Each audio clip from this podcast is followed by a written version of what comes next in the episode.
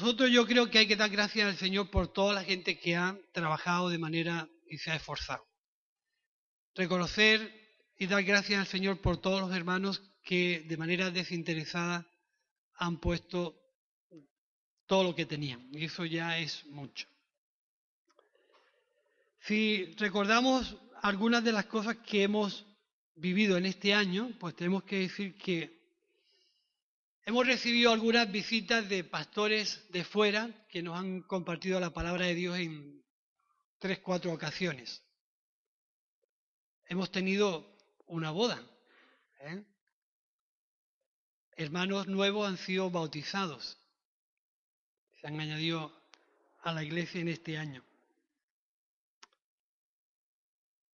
Se están acercando a la iglesia pues nueva gente y se están abriendo nuevos puntos para la predicación del Evangelio.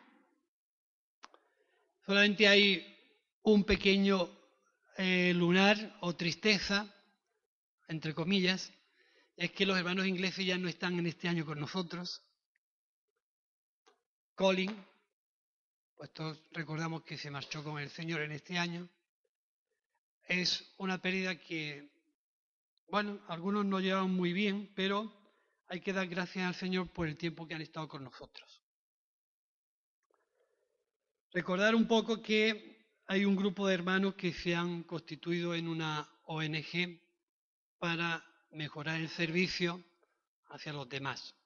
Es un motivo que la Iglesia tiene que tener para orar, para que Dios tome la iniciativa en eso. No es un capricho ni es una idea personal, es un deseo interno, honesto, de poder mejorar el servicio que se le da a, la gente. Recordar también el trabajo con los ancianos, que creo que va más y mejor. Hay un grupo de hermanos voluntarios que están trabajando bien. El trabajo con los alimentos, que también va cada día mejor. El trabajo con la ropa.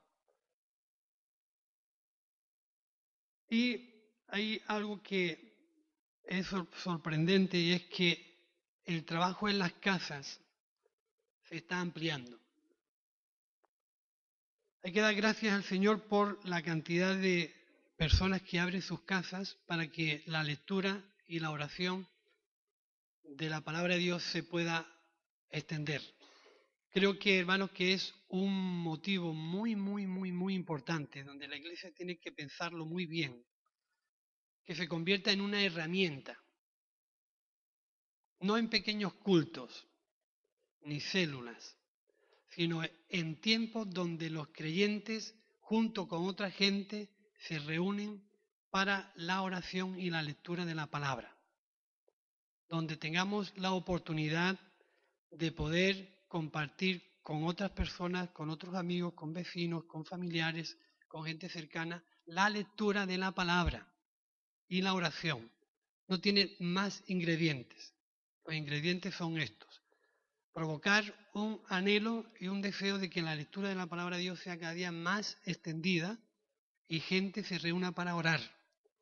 Pero como no es una imposición, ni una obligación, pues yo anhelo de que algunos hermanos y creyentes puedan sopesar esta idea y pueda convertirse en este año en una herramienta donde la iglesia pueda extenderse y pueda intimar con Dios. No solamente la iglesia, sino aquella gente que a través de los hermanos van a escuchar y van a oír la lectura de la Biblia.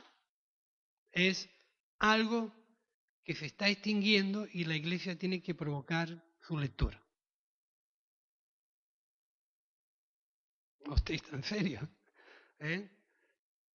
Es un deseo que hay en el corazón. ¿Por qué? Porque yo he aprendido en este año a servir de una manera fenomenal, viendo cómo la lectura y la oración y la visita en las casas se convierte en un momento importante para aquella gente que lo está pasando mal. Por ejemplo, no sé cuántos tenéis idea de que alrededor de Antequera hay 14 o 15 pueblos y en todos hay creyentes. Si extendemos la vista y nos orientamos hacia Archidona, pues tenemos creyentes en Archidona. Tenemos creyentes en el Trabuco y casas abiertas donde abren su casa para la lectura y la oración. En el Trabuco, pero nunca vienen por aquí, pero están. En Villar del Rosario hay cuatro o cinco lugares donde abren sus casas a la lectura y a la oración. Cuatro o cinco hogares, pero solamente conocemos a Susana y a Francisco, que por cierto ellos han sido abuelos este año. Eso. ¿Cómo esa forma de poder extender el reino de Dios, la gente está escuchando a Dios y atendiendo a Dios de una manera personal? Tenemos hermanos en Bobadilla Pueblo, en Bobadilla Estación, en Humilladero, en Campillos, en Cartaojal, en Mollina, en Loja, en Lucena, así como yo conté uno, dos, tres, cuatro, cinco, Valle de Andalají, uno, dos, 1, 2, 3, 4, 5, 6, 7, 8, 9, Sierra Yeguas, 10, 11, 12, 13 con Antequera. En Antequera, gracias a Dios, también hay 2, 3, 4 hogares donde se está reuniendo la gente para orar y leer la Biblia y extender el mensaje del Evangelio. Hay que dar gracias a Dios también por Magdalena que está pues involucrándose entre su gente y está preocupada junto con Liliana y otro grupo de hermanas, creo que Dulce también está por ahí, y hay Susi, Sueli, un grupo de hermanas que se mueve con una libertad entre los suyos para animar y extender el Evangelio. Eso es algo extraordinario. Si sopesamos un poco todo este trabajo y podemos meditar que la reunión en las casas cuando se entiende bien y se usa bien es una herramienta muy eficaz, pero nunca puede ser impositiva ni obligatoria. Tiene que ser algo que nace del creyente de poder disponer su hogar y su tiempo para la lectura y la oración, donde otra gente tiene y puede tener la oportunidad de escuchar, meditar y preguntar qué quiere decir esto. Así que hermanos, yo creo que no hay que ser muy inteligente, ni muy sabio, ni muy entendido, ni hay que tener muy, mucha preparación, ni hay que tener una sabiduría extraordinaria para coger un texto de la Biblia, leerlo y compartirlo con otros pienso que puede ser uno de los o de las herramientas importantes para este año 2015. Yo quiero dar gracias a Dios porque todo lo que hemos vivido en este año ha sido algo que ha redundado en el crecimiento de la iglesia, en el afirmar a otros hermanos en el servicio. Claro, todo, todo cuando termina el año, tenemos que reconocer que Dios es el autor de que todo haya terminado como ha terminado. Y que lo único que nosotros hemos puesto sido nuestra voluntad, nuestra disposición y nuestras ganas de servir. Pero Dios es el que ha provocado todo esto. Que puede que el año 2015 terminemos mucho mejor. Sin olvidarme de que a lo largo del año hemos tenido pues el retiro de Torró, los campamentos de los niños, campamentos de jóvenes, la semana de oración unida con el resto de los hermanos. Y que todo esto ha sido obra de Dios en favor de la extensión del reino de Dios. ¿Qué me trae a mí a comentar todo esto? Pues que en mi corazón hay un anhelo de algo más. me preocupa un poco dónde está el corazón de la iglesia. Fíjate que hemos nombrado cosas y están haciendo cosas. Pero yo creo que hay algo que debemos de entregarle a Dios. Y tú dices, ¿qué no le hemos entregado a Dios? Yo creo que la, la iglesia tiene que entregarle la iniciativa al Espíritu Santo para que tome las riendas de lo que Dios quiere provocar. Entonces, ¿esto qué quiere decir? Pues quiere decir exactamente que la iglesia no puede estar fundada sobre nuestra forma de pensar, sino sobre la iniciativa del Espíritu Santo.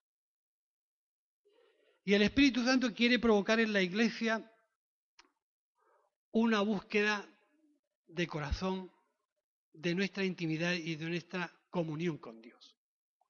Tú puedes decir, yo ya la tengo. Bueno, gloria a Dios. Pero hay algo que nace en mi corazón, que es decir, la iglesia tiene que convertirse en una iglesia espiritual. No es que eh, yo no estoy diciendo que no seamos espirituales, ¿eh? sino que tiene que ser una entidad espiritual y que esa espiritualidad no nos haga superior a los demás, sino que nos lleve precisamente por ser espirituales al servicio de los demás, que no es lo mismo. Ser espirituales significa entender a Dios, fundamentarse sobre la palabra de Dios y dejarse llevar por el Espíritu Santo, para que esa intención al servicio de los demás. Convertirse en una iglesia que busca su restauración. Todos tenemos nuestro corazoncito y todos tenemos nuestros perjuicios ahí escondidos. Yo creo, hermanos, que hace falta buscar a Dios de una forma diferente. Igual es una percepción mía, que no está equivocada, es mía, pero ¿Me entiendes? Es decir, hace falta buscar a Dios de una forma diferente para que nuestro corazón sea sanado. Y busquemos la paz y la espiritualidad delante de Dios. ¿Por qué? Porque la iglesia tiene que buscar una renovación espiritual. y podemos tener la contrarrespuesta, que es que no estamos renovados, yo no entro ahí. La iglesia tiene que buscar una renovación espiritual se ensanche y reciba lo nuevo de Dios para que Dios pueda hacer lo que quiere y tiene determinado hacer. Dios tiene mucho nuevo que darnos a nosotros. El problema de las renovaciones significa es querer salir de nuestro afincamiento personal para extendernos a un ambiente, a unas circunstancias y a unas maneras que ya no dominamos nosotros. Precisamente por eso hay que darle a Dios la iniciativa de que el Espíritu Santo tome las riendas de nuestra vida espiritual. Yo no quiero gobernar mi vida. A veces la realidad que nos encontramos, decía a mi hijo esta mañana y también allí en el despacho, la realidad con la que nos encontramos en muchas ocasiones es que tenemos una, una idea y un ideal de iglesia. Pensamos que la iglesia tiene que ser de esta forma, tiene que tener esto y tiene que tener aquello. Pero debemos de pensar que Dios tiene un ideal de iglesia diferente, que funciona con formas y con herramientas y dinámicas diferentes, y sobre todo donde el Espíritu Santo tiene un papel central. Y creo que es hora, hermanos, de que nuestro ideal de iglesia pueda fracasar, debe fracasar y debería de fracasar. ¿Entendéis? Yo tengo un ideal de iglesia donde tiene tal perfección y tiene tal elevación que me impide reconocer la realidad de lo que somos. Esto lo explicaré en otra ocasión más extendida. Pero la, la idea para este año nuevo significa encontrar, encontrar qué tipo de iglesia tiene Jesús en el corazón. Una iglesia que busca el corazón y el deseo de Dios. Una iglesia que se vuelca en buscar y en intimar con Dios. Una iglesia que no le cuesta, sí, yo creo que sí, que sí nos cuesta, que le cuesta dejar ciertos argumentos ideales para que nazca lo que Dios tiene en su corazón.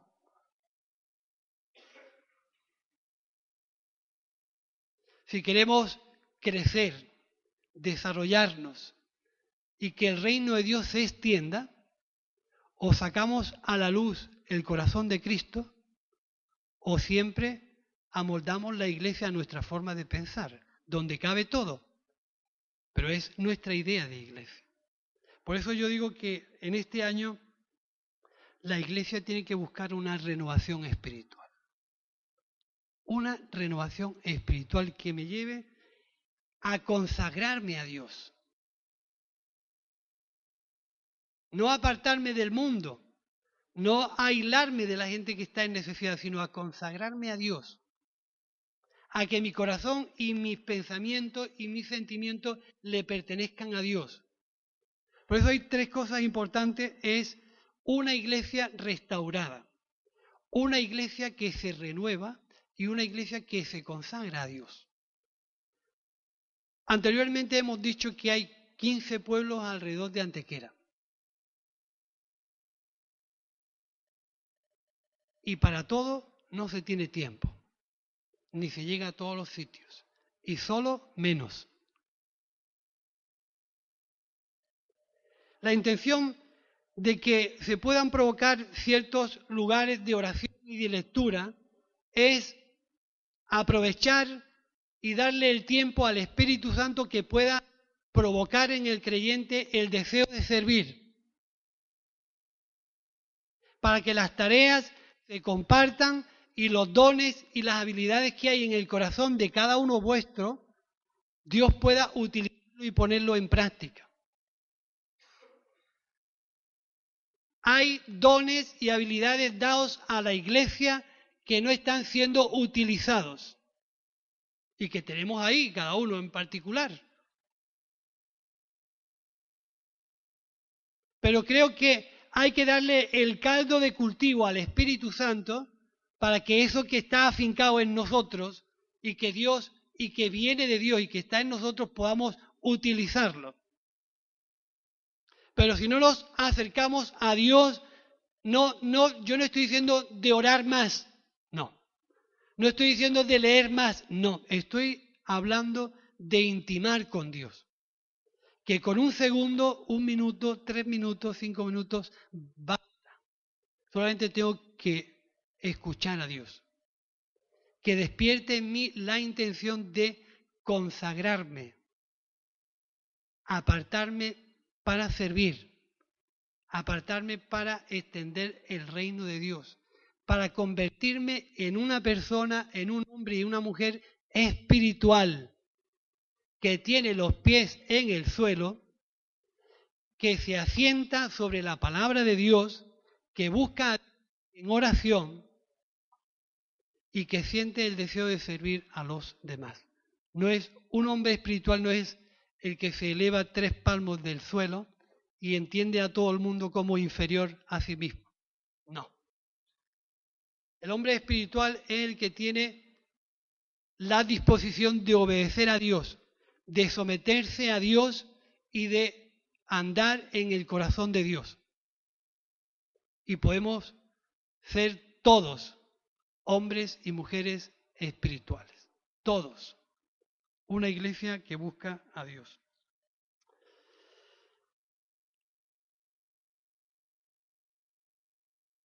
Terminar el año con agradecimiento a Dios, pero también terminar el año diciendo qué necesitamos hacer. Podemos ser una iglesia normal toda la vida, porque escoge vivir una vida normal. Y en todas las vidas normales, nada más que pasan cosas normales. ¿Es así? Los hombres de fe y las mujeres de fe siempre estuvieron rodeados de grandes retos, grandes decisiones, grandes fracasos, grandes errores, grandes fallos. Pero al final Dios consiguió hacer de ellos lo que tenía en mente. Así que no tenemos que tener temor a equivocarnos ni a errar, sino tenemos de poner en nuestro corazón el deseo de consagrarnos a Dios. Yo no le tengo miedo a equivocarme porque la iglesia es de Dios. Así que si me equivoco, el Señor me levantará. Si te equivocas, el Señor te levantará. Si en alguna forma cometes un error o la picias, ¿qué importa que te equivoques? ¿Acaso nuestra vida está en un error o en un fallo? Pensad bien. Y me planteo cómo llevar a cabo una renovación en la iglesia. La renovación en la iglesia no la provoca el pastor, ni la organiza el pastor, ni la estructura el pastor. La renovación en la iglesia la provoca el Espíritu Santo. Pero hay que estar en contacto con Él. No se puede llamar al Espíritu Santo por el móvil o mandarle un WhatsApp. Hay que conectar con el Espíritu de Dios. Pasar tiempo de rodillas juntos e individualmente. Hemos roto a veces esquemas. La iglesia junta busca a Dios en oración no individualmente, busca a Dios junta. Cuando la iglesia se junta a buscar a Dios en oración, el Espíritu Santo baja y provoca lo que tenga que provocar. Pero a veces hemos optado por buscar a Dios a nivel individual y personal, es decir, yo con Dios y mi tiempo de oración y mi tiempo de lectura y nada más. El gran error. El inicio de la iglesia fue porque todos juntos, unánimes, se pusieron a orar. Y de repente el Espíritu Santo bajó y los llenó. Y se produjo el inicio de la iglesia. Pero ese esquema ya para muchos de nosotros no nos sirve. Porque lo hemos situado en nuestros hogares, en nuestras casas, y, y no vemos la oportunidad ni el momento de poder juntarnos para orar. Pero el esquema de Pentecostés es un esquema divino, no humano. Y la iglesia nació así. Y eso provocó que los hogares y en los hogares se fuera extendiendo el Evangelio y la gente leía, oraba, compartía y la gente se acercaba a la iglesia de esa forma. Y ese esquema parece que ya no vale. Sin embargo, es lo que el Espíritu Santo escogió para extender el reino de Dios. ¿Sí o no? Es así, ¿no? Vamos, yo por lo menos he leído eso. Y el Espíritu Santo provocó un movimiento, llenó a la gente, y la gente llena de necesidad y lleno del anhelo de Dios provocaba y predicaba el Evangelio y el Evangelio se extendía. ¿Y dónde se extendía el Evangelio? Dice que eran los hogares y las casas el lugar apropiado donde los creyentes se reunían para extender el Evangelio.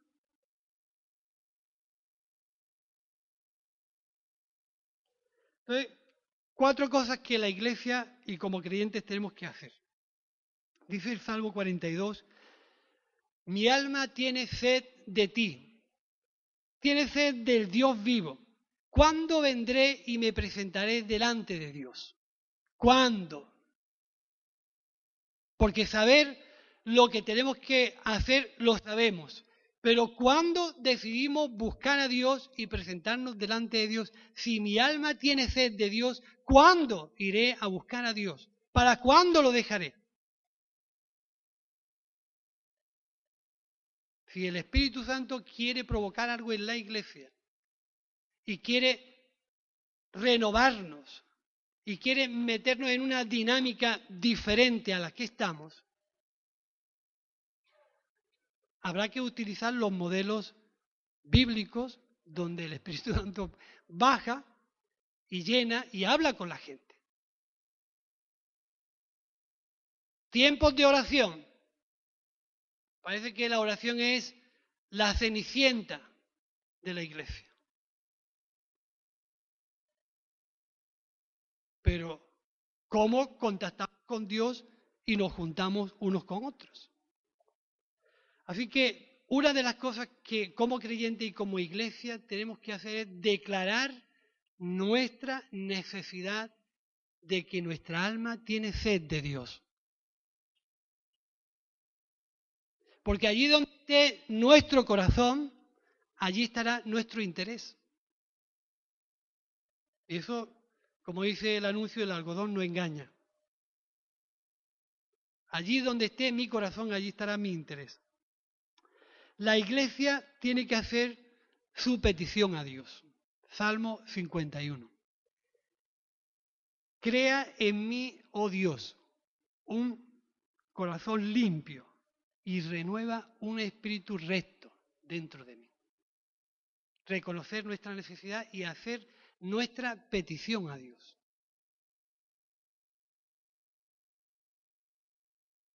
Crear un corazón nuevo significa permitirle que el Espíritu Santo vuelva. No es que no estuvo, sino que vuelva a infundir sentimientos justos, honestos, verdaderos, limpios,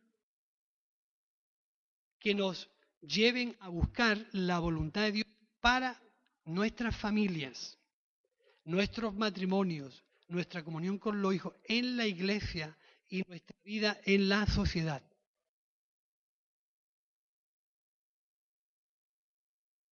A veces no nos damos cuenta o no percibimos o, no queremos prestarle atención.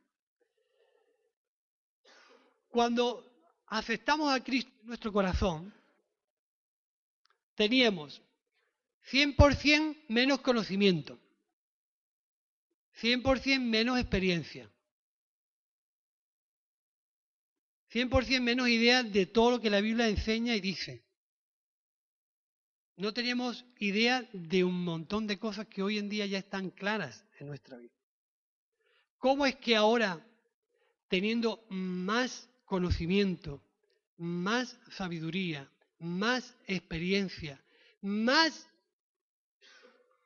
de todo, en el sentido de que sabemos el poder que el Evangelio tiene, cómo se manifiesta el Espíritu Santo, cómo Dios tiene interés en las almas. Sabemos cómo expresarlo de una manera diferente al, principio.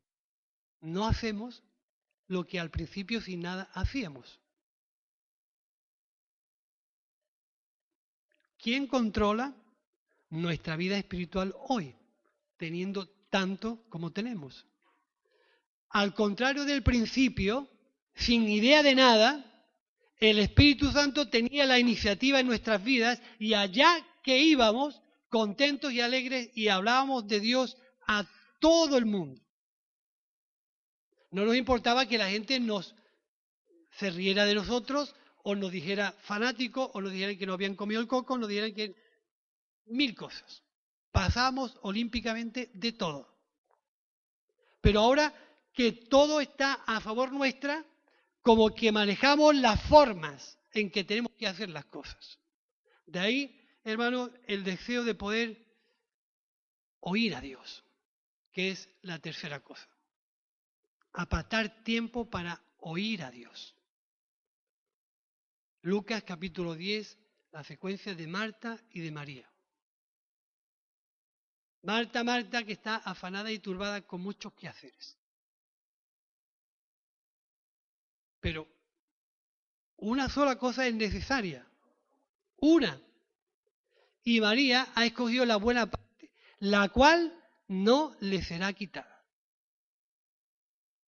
Hay una diferencia entre llevar una vida continuista, cómoda, normal, con todo lo que la vida nos ofrece, y otra, exponernos a la libertad de lo que Jesús quiera decirnos para que nuestros planteamientos cambien. Una quería doblarle la mano a Jesús para que Jesús entrara en sus planes. ¿No te da cuidado que mi hermana no me ayude? Dile pues que me ayude. A veces la idea de iglesia es la que Marta tenía en su mente. Esto hay que hacer, esto hay que hacer, esto hay que hacer, esto hay que hacer, esto hay que hacer, esto hay que hacer. Pero a lo mejor lo único necesario que hay que hacer es sentarse y oír lo que Jesús quiere decirnos para que la iglesia tome aires nuevos, la iglesia se renueve y la iglesia entre en la dinámica de lo que el Espíritu Santo provocó en Pentecostés. Un nivel incontrolable, algo que procedía de Dios. Nadie podía controlar la fuerza del poder de Dios sobre la iglesia, nadie. Y los creyentes comían con sencillez de corazón, compartían el pan, predicaban el, el Evangelio, se dedicaban a la oración y a la palabra. Y el Espíritu Santo eso lo movía. Así que a veces nosotros, por hacer y por inventar, hay muchas cosas por hacer, muchísimas. Pero ¿cuántas de ellas gobierna y lleva el Espíritu Santo la iniciativa? En fin, muchas cosas hay que hacer. Y si es por inventar, aquí estoy yo. Yo soy, vamos, una máquina, una máquina de inventar, de ingeniar y de pensar. De cualquier cosa. Tú me hablas de cualquier cosa y al, y al momento yo, ¡pum!, ya estoy inventando algo. Pero ¿cuántas de esas cosas gobierna el Espíritu de Dios? ¿Cuántas? ¿Os dais cuenta muchas veces que donde el Espíritu gobierna, Dios reina y la gente se convierte con simpleza y con naturalidad? Pues entonces tenemos que hacer una cierta reflexión, que hay que volvernos a Jesús. Que hay que volvernos para atrás.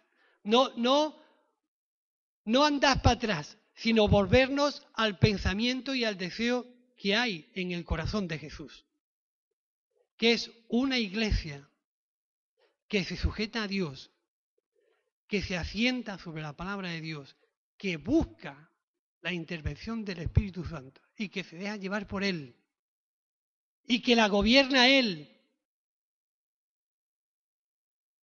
y que se sujeta a Dios en el temor de Dios, que es el principio de la sabiduría, sujetarse a Dios de aconsejarse por él.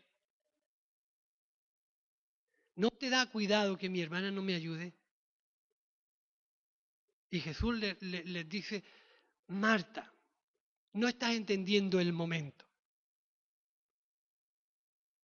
Con tanta necesidad que hay en tu vida, con tanta problemática que atesoras en tu interior, y tienes la oportunidad de escucharme y continúas en tus preocupaciones, en tus quehaceres y en tu quemadera, porque estaba quemada, estaba gastada, como tantos cristianos hay.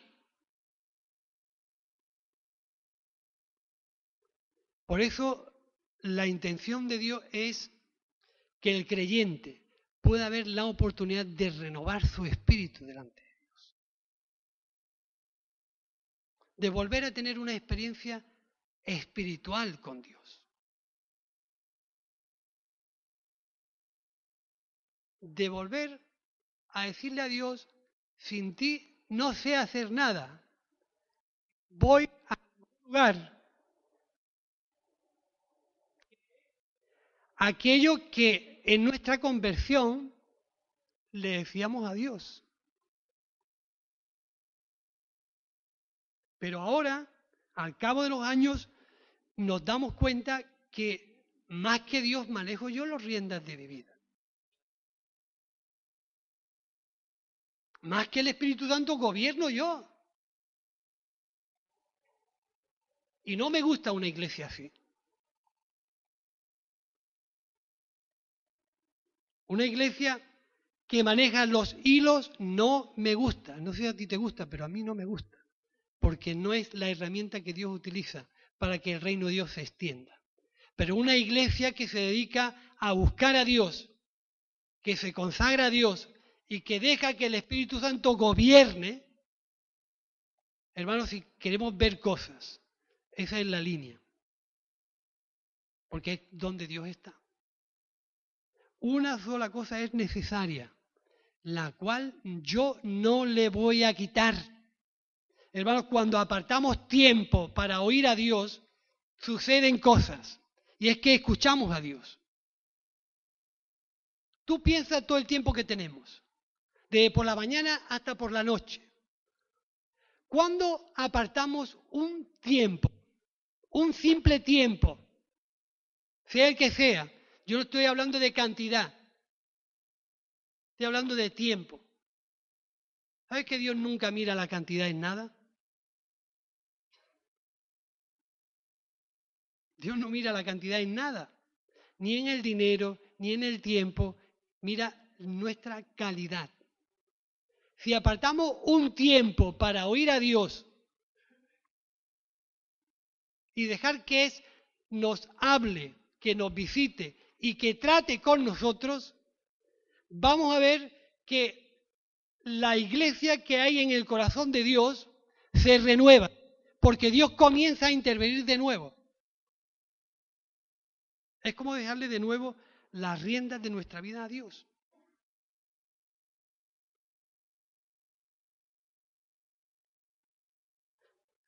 Para no extenderme mucho, hay otro punto más.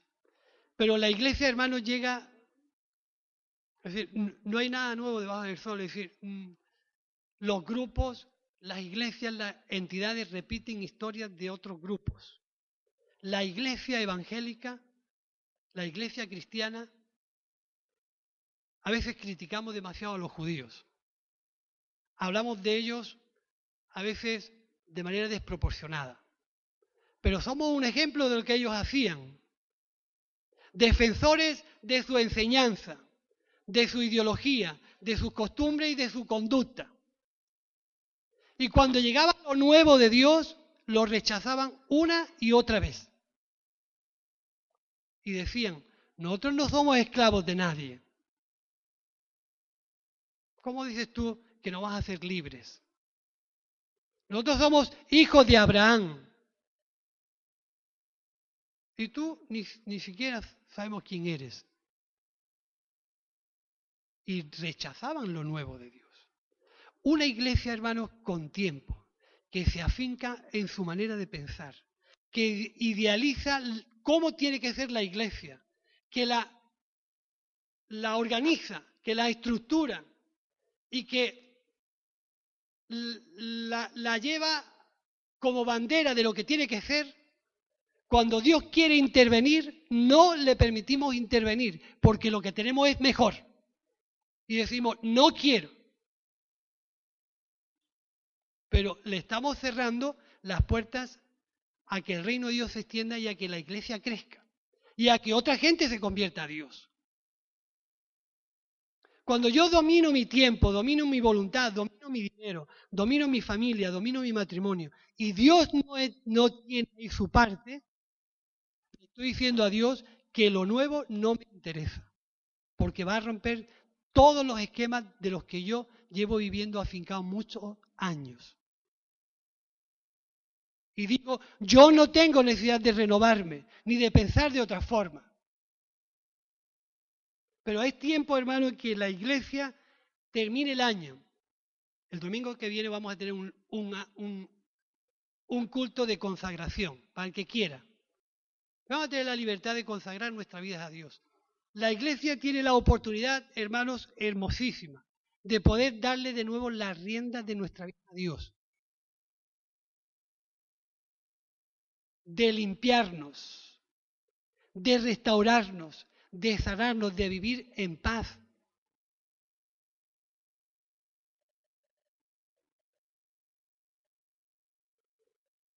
Yo no sé si a veces nosotros alcanzamos dónde Dios nos quiere meter. Pero yo vivo eso, hermano. Yo, yo estoy viviendo eso. Y por eso hablar de mí no me cuesta, porque hablo con criterio, ni más ni menos. Me gusta servir. Me encanta. Y lo hago con gusto. No tengo ningún problema en decir dónde me muevo, qué es lo que hago. No tengo ningún problema. Ni para arriba ni para abajo. Hago lo que hago. Y, he descubierto el deseo y, el, y el placer de servir. Pero todo el trabajo que hay que hacer en la iglesia es imposible para uno. No se puede hacer todo uno. ¿eh? No os imagináis la cantidad de trabajo que la iglesia tiene. No os podéis ni imaginar. Pero el servicio no se impone,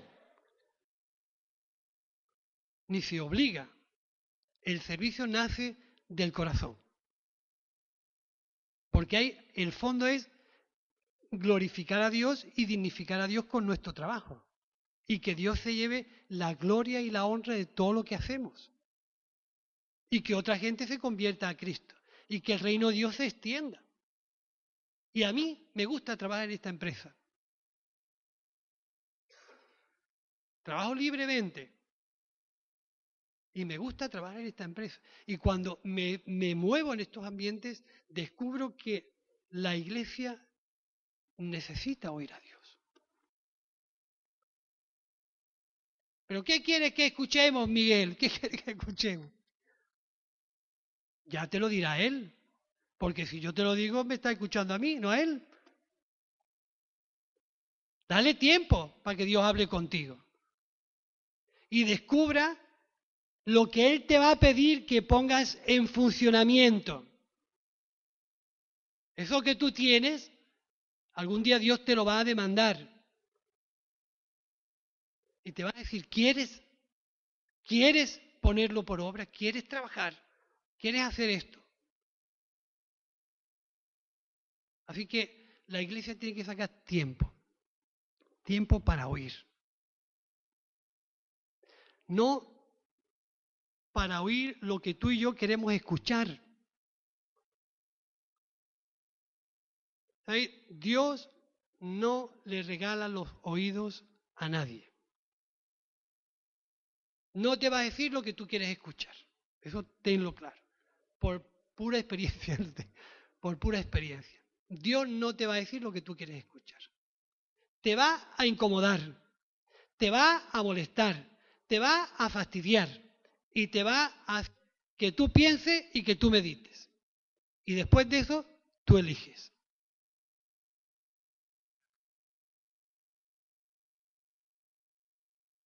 ¿Mm? La última cosa es que si nuestro corazón tiene sed del Dios vivo, nuestra vista tiene que estar puestos en Él, puestos los ojos en Jesús. ¿Qué es lo que nos tiene embaucados? ¿Qué es lo que nos atrae ¿Dónde tenemos puesta nuestra vista? Estoy hablando en estos términos porque terminamos un año, pero es que vamos a comenzar otro. Y lo tenemos que abrir con una visión diferente. Tenemos que ir a la presencia de Dios, a recargar nuestras fuerzas, a rehabilitar nuestro ánimo, a cargarnos del poder y de la fuerza de Dios para afrontar un año que no sabemos lo que vamos a vivir o afrontar. A no ser que tú tengas por ahí una bolita y ya sepas lo que va a ocurrir en junio. Pero afrontamos un año con unas expectativas impresionantes. Por lo menos yo estoy ilusionado. Pero estoy ilusionado en lo que Dios es capaz de hacer. Porque nuestra necesidad de fijar nuestros ojos en Jesús significa que tenemos claro dónde vamos. No podemos trabajar para nosotros. No podemos trabajar para hacer ricos nosotros. Porque así es el que es rico para sí, no es rico para con Dios. ¿Eh? A veces no tenemos porque no damos. Y a veces no damos porque no tenemos. Ahí hay una pescadilla que se come la cola. ¿Qué es primero, el huevo o la gallina? Pero el que da lo que tiene, Dios no te va a exigir más. Dios es tan justo en aquello que nos exige que si pusiéramos sobre una balanza todo lo que aportamos todo a la obra de Dios, Dios no sería injusto con ninguno de nosotros, porque a cada uno nos pide en la medida en que podemos aportar. No nos pide más. Si fuéramos capaces de darle a Dios lo que tenemos, ¿sabéis? Dios, ya me voy a meter el domingo que viene, pero bueno, no me importa. Dios multiplica lo que tú le das. Y lo que tú no le das no lo va a multiplicar nunca. Dos peces y cinco panes. Dios, Jesús, multiplicó lo que le dieron. Pero si tú quieres tener tus dos panes y tus cinco peces para que no te falte durante el año, pues seguramente pasarás hambre. Porque es muy poca comida incluso para uno solo. ¿Cuánto más para cinco mil personas en un momento puntual? Esto es imposible. ¿Cómo le vas a dar de comer a tanta gente? Dice, y aunque Jesús sabía lo que tenía que hacer, muy bien, les impulsó a ver qué había en su corazón. ¿Qué hay en vuestros corazones? Somos capaces de dar lo que tenemos para que Dios, tú no vas a multiplicar, multiplica Él. ¿Tú eres capaz de dar lo que tienes? A veces pienso, si doy lo que tengo, ya no tengo más. Pero si no das lo que tienes, no vas a tener nunca más. Y Dios está provocando una voluntariedad en el corazón de la iglesia. hay una dimensión espiritual donde la iglesia tiene que entrar. Y si no entramos, no vamos a discernir la voluntad de Dios. Os lo digo de verdad. Vamos a ponernos de pie, así no os canso más.